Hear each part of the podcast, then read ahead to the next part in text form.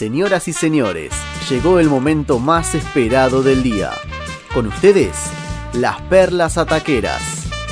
Pónganse cómodos y disfruten de lo que no escucharon en ningún otro lugar. Y no se olviden, si tienen un ataque, que sea futbolero.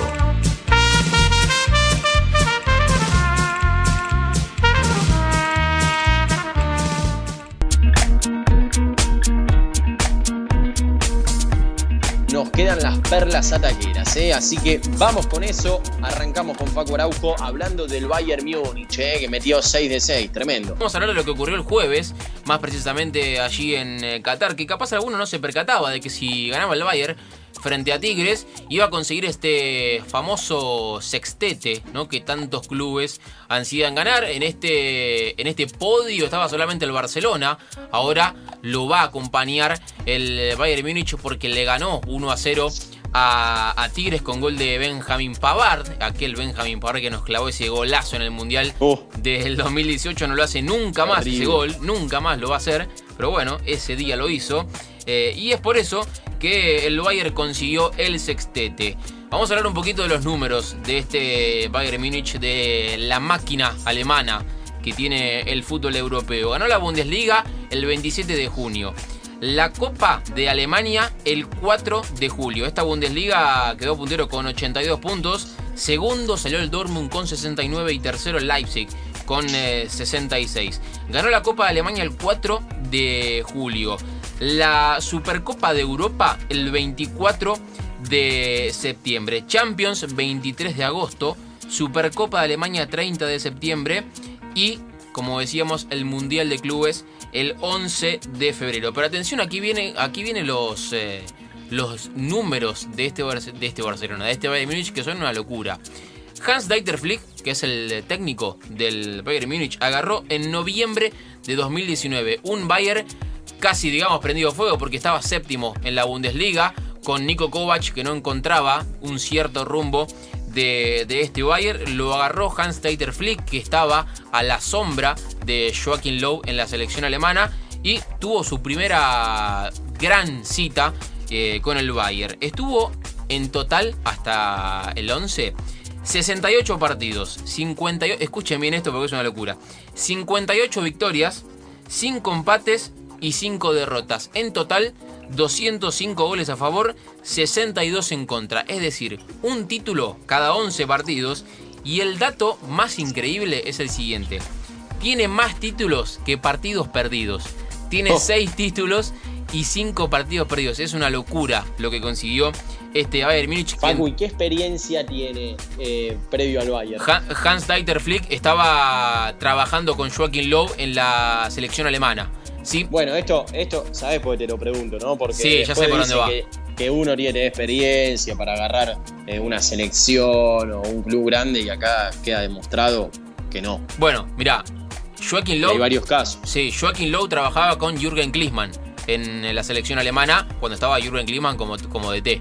Se fue Klinsmann, agarró Joachim Löw. Ahora Hans Dieter Flick estaba trabajando con Joachim Löw en la selección alemana y agarró el Bayern e hizo todo esto en eh, un anito nada más.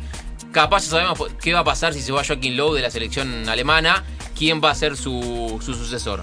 Eh, lo último, el año de Robert Lewandowski. Una locura lo que hizo el polaco. Máximo goleador de la Bundesliga con 34 goles.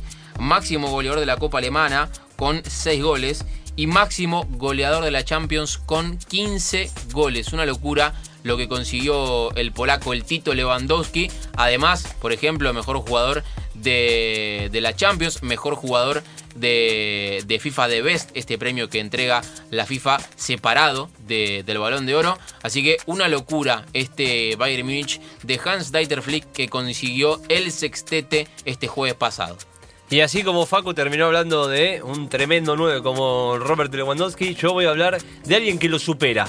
Lo Ah, supera mierda. a Tito, al menos en equipos, ¿sí? No en títulos, ¿no? Pero en equipos lo supera porque el loco Sebastián Washington Abreu fue presentado en su equipo número 30. Estamos hablando del Athletic Club de Brasil, ¿sí? Un equipo que va a jugar eh, lo que es el torneo regional, ¿sí? ¿Vieron eh, que en Estados Unidos están los estaduales? Bueno, ahí en la ciudad de donde está el Atlético Mineiro, por ejemplo, va a estar jugando por primera vez después de 50 años. Después de 50 años este equipo va a jugar el estadual en primera división. Así que lo llamaron al Loco Abreu para que sea el referente de área, para que sea el capitán de este conjunto. Así que fue anunciado como su club número 30, el hombre de los récords. Y no solo esto, no solo esto, no suma un escudo nada más a su mate, Abreu, sino que también al mismo, en el mismo día, ¿eh? al ratito, se anunció cuál iba a ser su equipo número 31. ¿Cómo? ¿sí? 30. O sea, fue no presentado en dos equipos al mismo tiempo, Tandey. No, no te creo. A ver. Eh, se anunció el Athletic Sud América, ¿sí? de la Liga Uruguaya de Fútbol, anunció que cuando comience el campeonato en abril, Abreu iba a ser el referente de área y el capitán. Pero uno dice, ¿cómo? Si está jugando en Brasil. Y Bueno, en Brasil el contrato solamente por febrero y marzo. Es como que lo invitaron a jugar un torneo de amigos. Eh, va para jugar el estadual, que es algo histórico para este equipo. Imagínense que juegue un equipo regional, eh, una Copa Argentina, por poner un, un caso, ¿no? Pero, pero bueno, va a jugar, eh, como dije, en el, en el conjunto brasileño Athletic Club y después se va a ir al Sudamérica para, yo creo que cerrar Sí. su carrera. Porque con este equipo número 31 alcanza a Robert De Pino, un brasileño que militó en 31 equipos diferentes.